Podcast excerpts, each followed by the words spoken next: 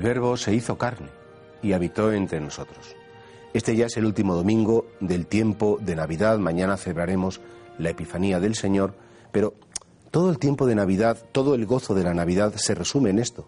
Y es que el Logos, el autor del universo, el que da sentido a todo, la palabra eterna, se ha hecho carne. Es decir, se ha hecho humano. Es impresionante cómo el autor del cosmos, que es espíritu puro, quiere fundirse, quiere encontrarse, quiere identificarse con el, con el cosmos sin dejar de ser él en la criatura humana.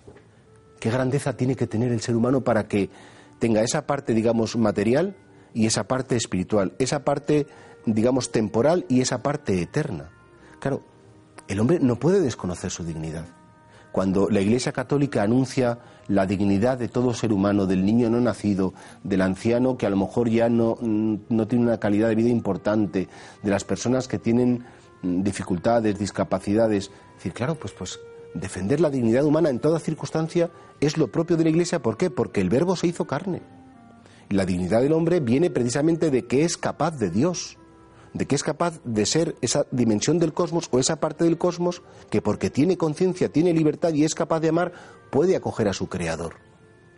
claro, por tanto, nosotros los cristianos siempre defenderemos la dignidad de todo ser humano, sano, enfermo, listo, tonto, mm, pequeño, grande, de cualquier raza, cultura. Todo ser humano tiene una dignidad impresionante. Y, y nosotros estamos llamados a anunciar esto y, por supuesto, a defenderlo. En un mundo que el Papa Francisco lo llama de la cultura del descarte, en un mundo donde las ideologías han masacrado, han cometido genocidios por razón de religión, por razón mm, económicas, por razones terribles. El mayor genocidio de la historia es el aborto, en el sentido que son millones y millones y millones de niños que no se les ha dejado vivir cuando han sido llamados ya a la existencia. La Iglesia Católica tiene que defender que el verbo se hizo carne. Tiene que seguir anunciando que la carne humana es el espacio elegido por el verbo para estar, que la carne humana es el, lugar donde el autor del universo quiere quedarse.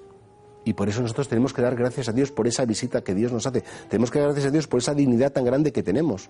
Tenemos que dar gracias a Dios en este tiempo de Navidad que ya termina, porque Él ha querido visitarnos, para rescatarnos y para llevarnos a la luz y a la vida eterna.